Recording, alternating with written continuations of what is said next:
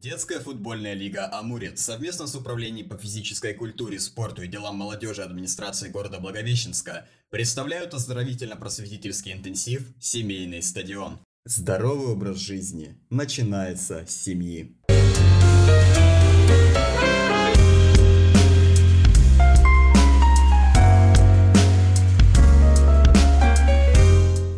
Сегодня мы записываем очередной выпуск э, подкаста. Сегодня мы поговорим про науку сна, секреты здорового сна с научной точки зрения. Сегодня у нас с нами Дмитрий Григорьев, председатель научного сектора Совета студенческого научного общества Амурской государственной медицинской академии, победитель конкурса «Студент года 2020» в номинации «Интеллект года» и победитель конкурса Амур Интеллект. Здравствуйте, Дмитрий. Добрый вечер.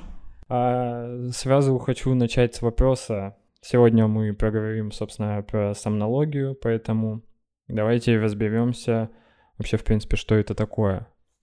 Ну, думаю, для общего круга слушателей вначале сделаем расшифровку. Что же такое сомнология?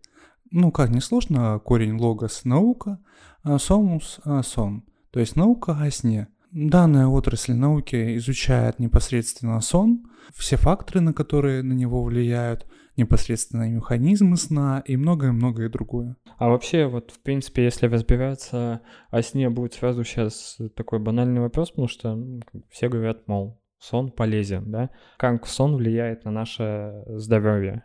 Ну, бесспорно. По крайней мере, можно вспомнить пример бойцовского клуба и, конечно же, персонажа Эдварда Нортона, а, который мучился как раз от бессонницы. Или, если мы будем говорить по-научному, от инсомнии. В чем же дело? Если человек долго не спит, мы же сразу посмотрим на улице, и можно легко определить такого среди окружающих. Вот на ваш взгляд, как он будет выглядеть? Человек серьезным недосыпом. Как я, наверное. Ну, вкратце, то есть взгляд потухший, сам поникший, а, депрессивный, тревожный, и в случае, если мы обратимся к нему, весьма вероятно негативная его реакция, потому что человек без сна – это крайне раздражительный человек, что, в общем, и понятно.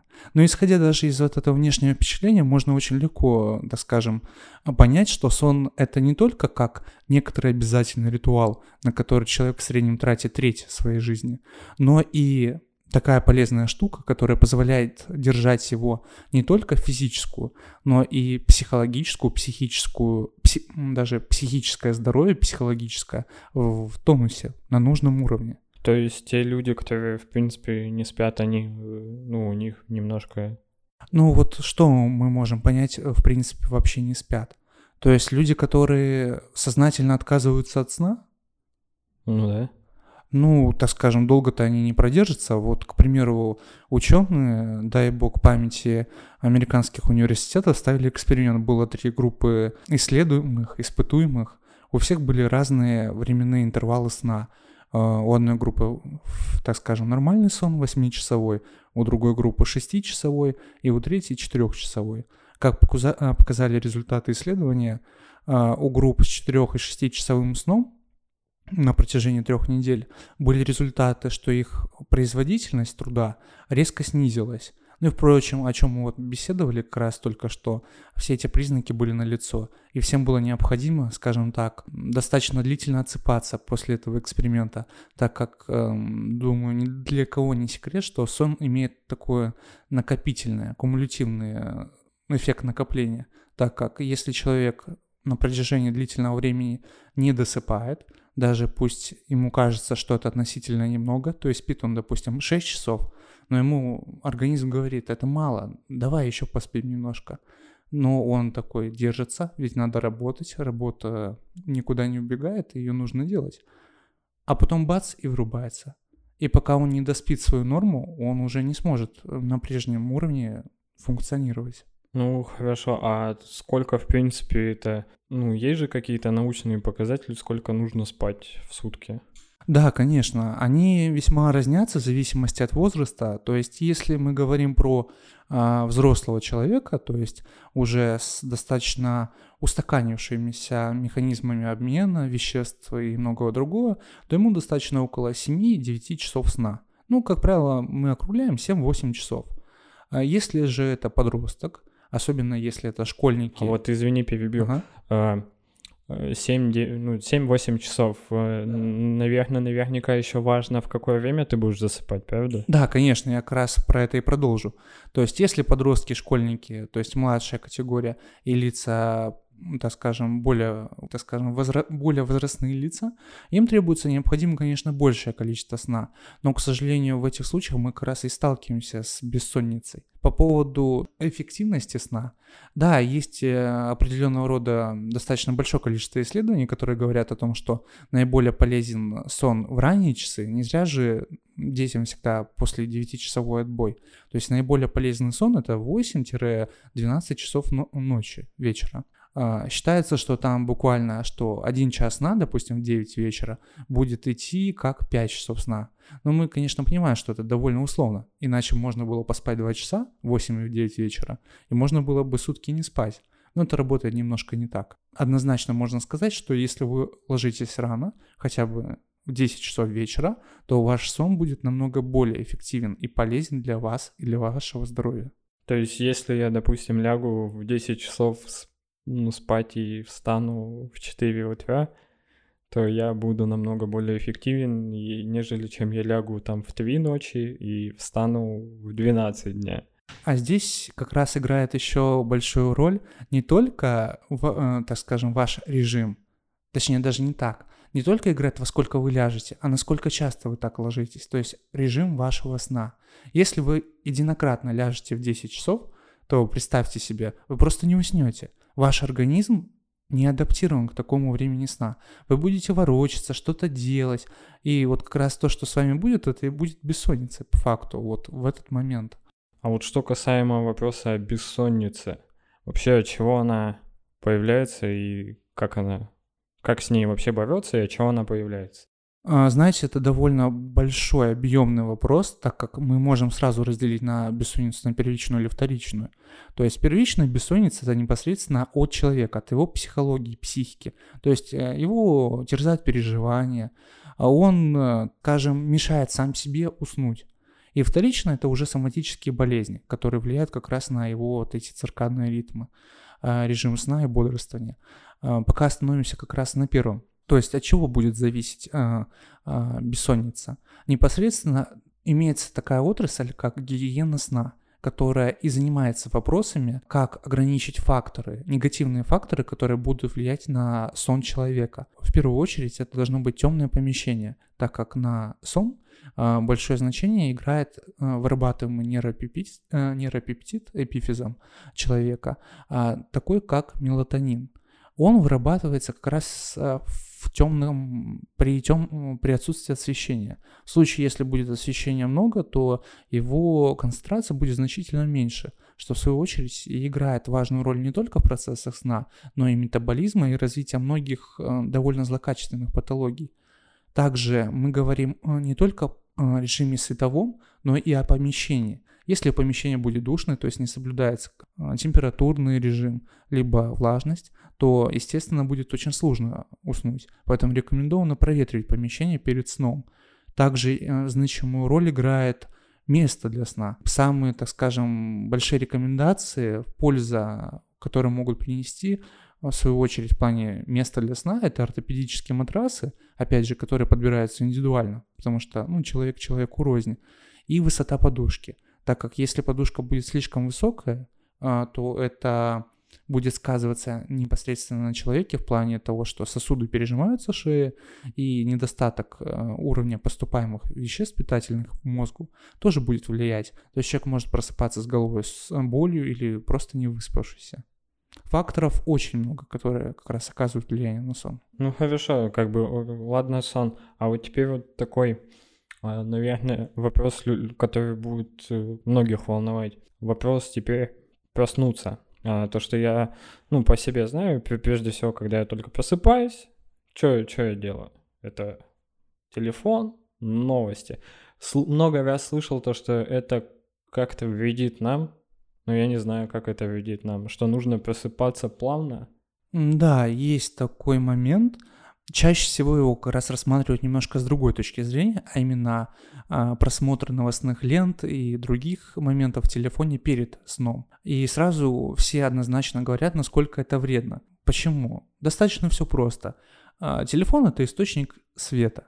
Свет, мы говорим, нарушает наше вот это затемнение, которое предназначено для а, выработки мелатонина.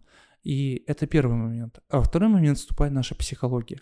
Мы же не роботы, и мы не просто получаем информацию, которую мы смотрим на телефоне, а мы ее начинаем анализировать, думать, размышлять, испытываем какой-то чувственный компонент. Все это мешает уснуть. Мы будем думать об этом, а тем самым мы не можем даже, так скажем, прийти в такое полумедитативное медитативное состояние, чтобы можно было без мыслей, без всяческих, э, так скажем, волнений, переживаний э, уснуть спокойно. Ну, а что если вот лично по мне, меня наоборот это больше погружает в сон? Ну, просмотр новостей, то, что я наоборот себя, себе мозг настолько э, напрягаю, что он потом устает очень быстро и все, выключил и, собственно, уснул в эту же минуту. Вот о чем. Вот, вы, кстати, очень верно подметили, мозг устает. А это тоже немаловажную роль играет, э, как вы засыпаете. То есть, с одной точки зрения, кажется, вот, я устал, я вырубился, э, все, отлично, мозг не работает, я уснул, быстро, все окей. Но помимо того, когда мы говорим о длительности сна, то есть бессонница, мы сразу предполагаем, что это малое количество сна. Проснуться где-то в 5 утра, пытаешься заснуть, потому что усталость, вялость, а не можешь. Нет, это не только этого. То есть человек может проспать то же количество времени, что и при нормальном сне, то есть 8-часовом, допустим, но он не получит удовлетворения от этого сна. То есть все та же бессонница его будет терзать. То есть качество сна было нарушено. В данном случае как раз нарушается качество сна.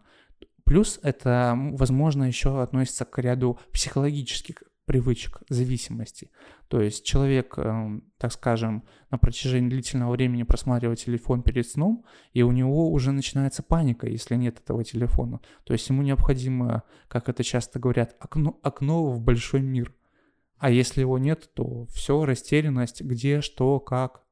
Ну, лично я вот, я не могу уснуть без телефона, потому что мне надо просмотреть, для меня это ритуал, что я вот каждый вечер посмотрю определенные новости там с определенного портала, все, потом... Ну вот если вы же не будете соблюдать этот обычай, то вам же будет не по себе.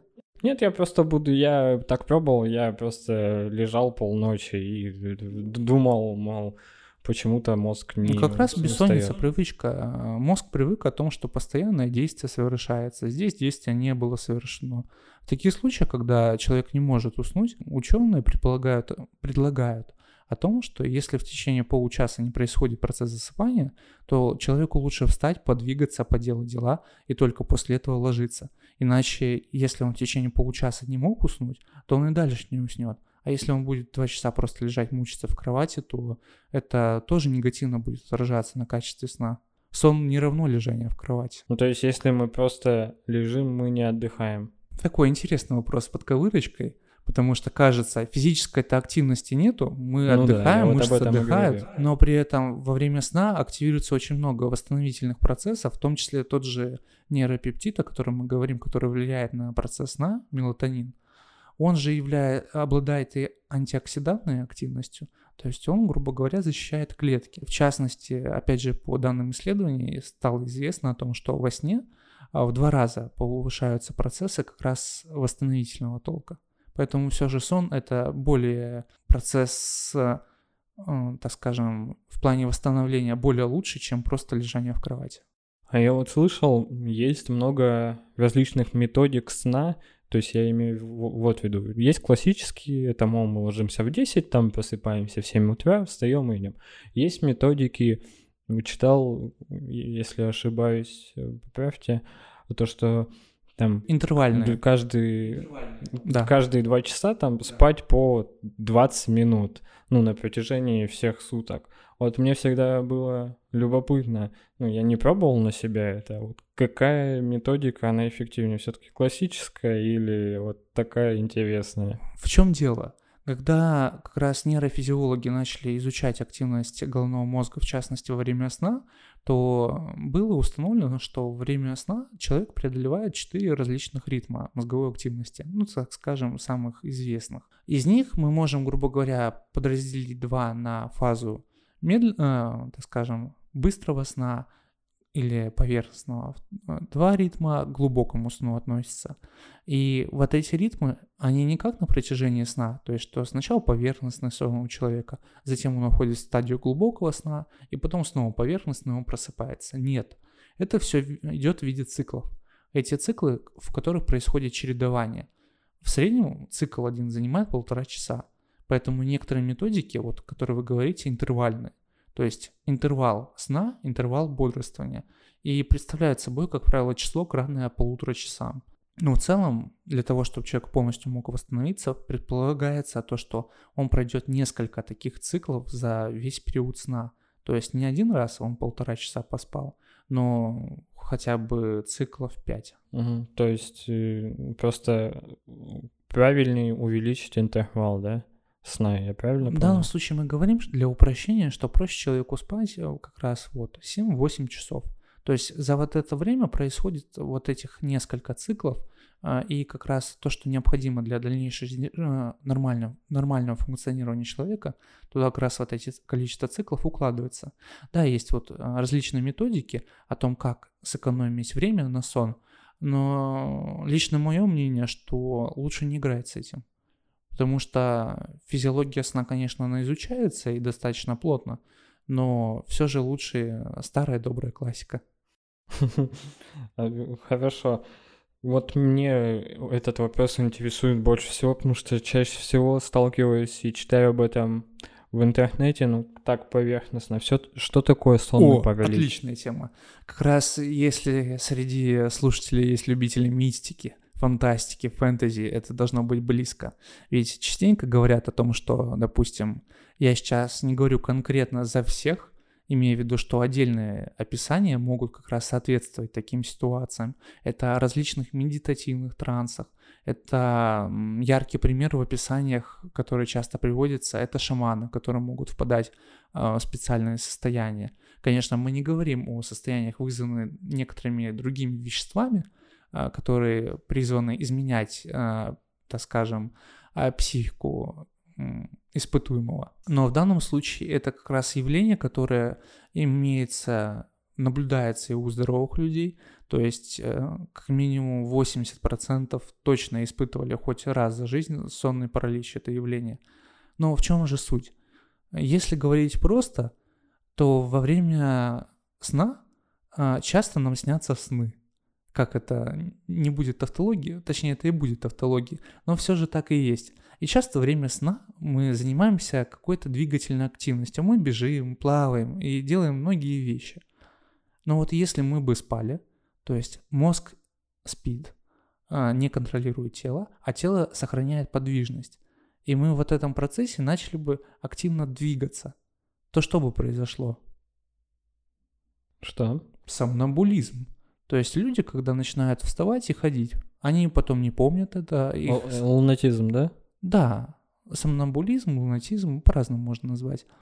И они это не помнят. То есть мозг спит, а тело не ограничено. То есть мышцы не скованы параличом.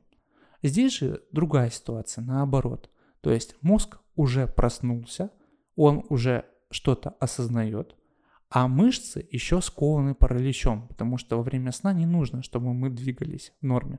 Поэтому мышцы сковываются параличом.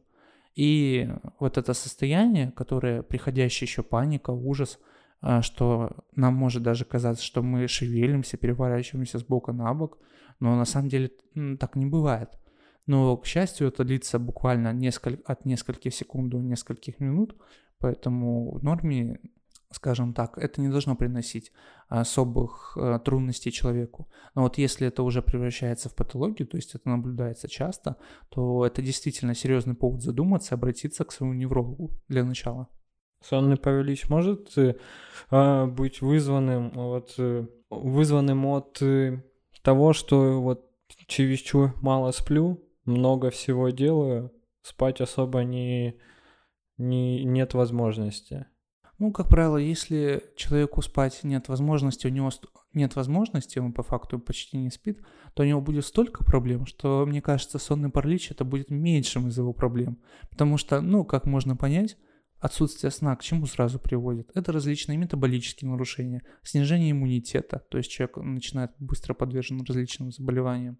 Это и, так скажем, не к вечеру будет упомянута и онкопатология, тоже имеется корреляция с этим. То есть столько различных патологических состояний может возникнуть, что как раз, э, так скажем, именно влияние на возникновение сонного паралича, ну, по крайней мере, насколько мне известно, я не видел. Но действительно, сонный паралич, он же полиэтиологичен, то есть причин очень может быть много комбинированных. То есть лучше, И, конечно, лучше мы можем кон- предполагать... консульти- консультироваться со специалистами, которые в этой области. Ну, в данном случае, конечно же, это может повлиять.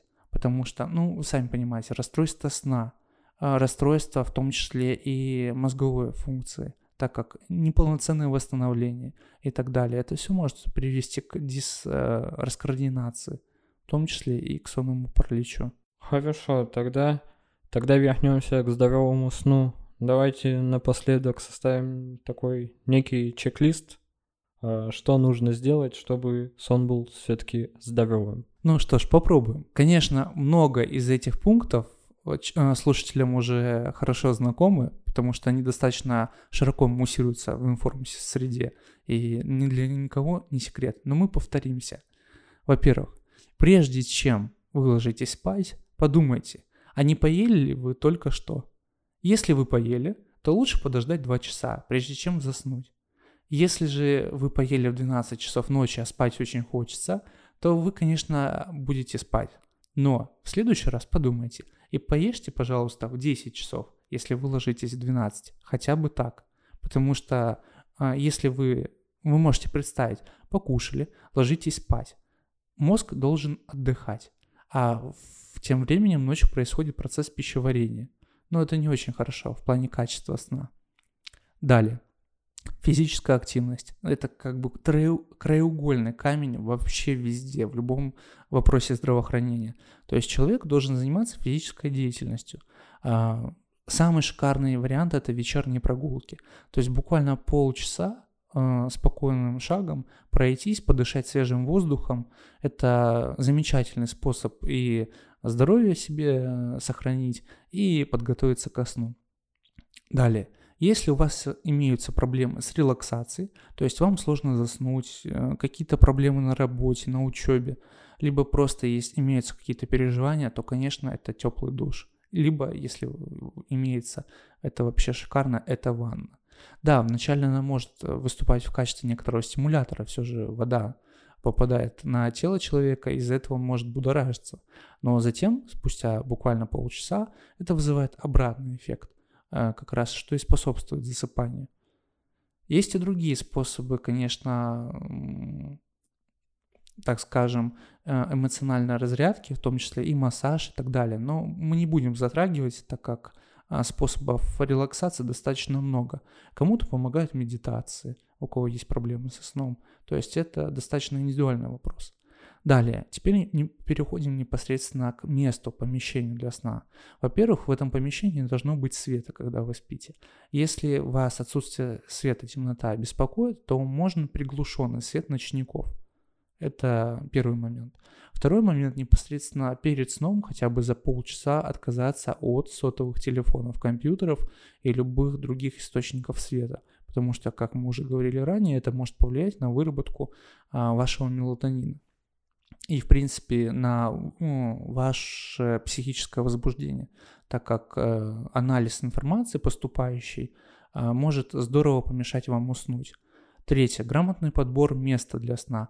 Мы уже говорили, в идеале ортопедический матрас, подобранный под человека, и необходимый уровень подушки. Пятое. Температурный режим. В комнате не должно быть жарко потому что человек, когда ему будет душно, жарко, он начнет ворочаться, и уснуть он точно не сможет. Ну, скорее всего. Далее у нас уже шестой, да, момент, по-моему.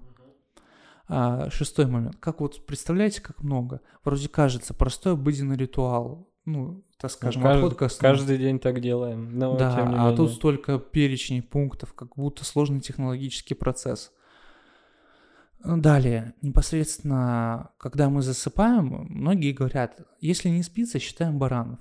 Ну, это работа не для всех, поэтому можно просто сосредоточиться и проецировать свои мысли, то есть, грубо говоря, помечтать. А, помечтать, расслабиться в своих, э, так скажем, все равно, когда человек мечтает, он получает приятные а, эмоции, а, так скажем, представляя то, что, возможно, не сбудется или не сбылось, но это представляет ему достаточно приятное чувство, что и позволяет отойти ко сну. Ну и, конечно же, это звуковой режим.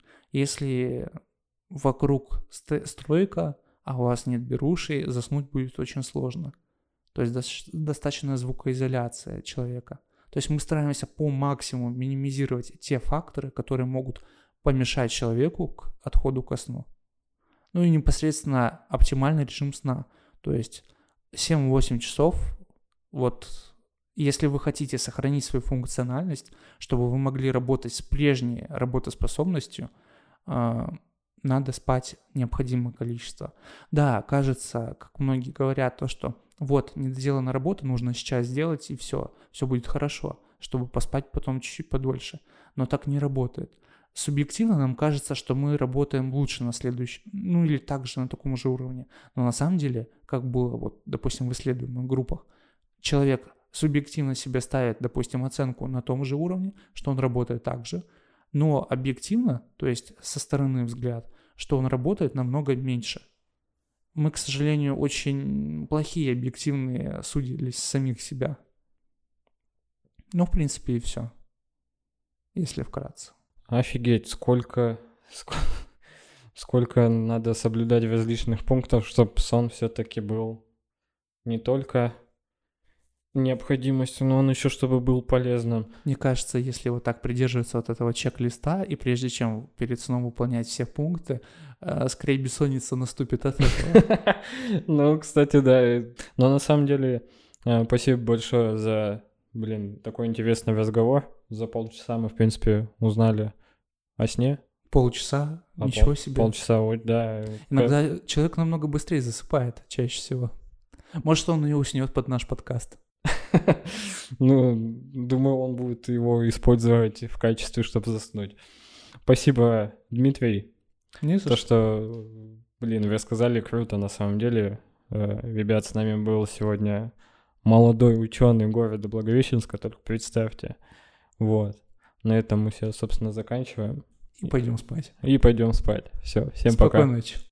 Данный подкаст записан в рамках реализации проекта победителя конкурсного отбора на предоставление субсидий на реализацию социально значимых проектов по формированию системы мотивации к здоровому образу жизни «Семейный стадион».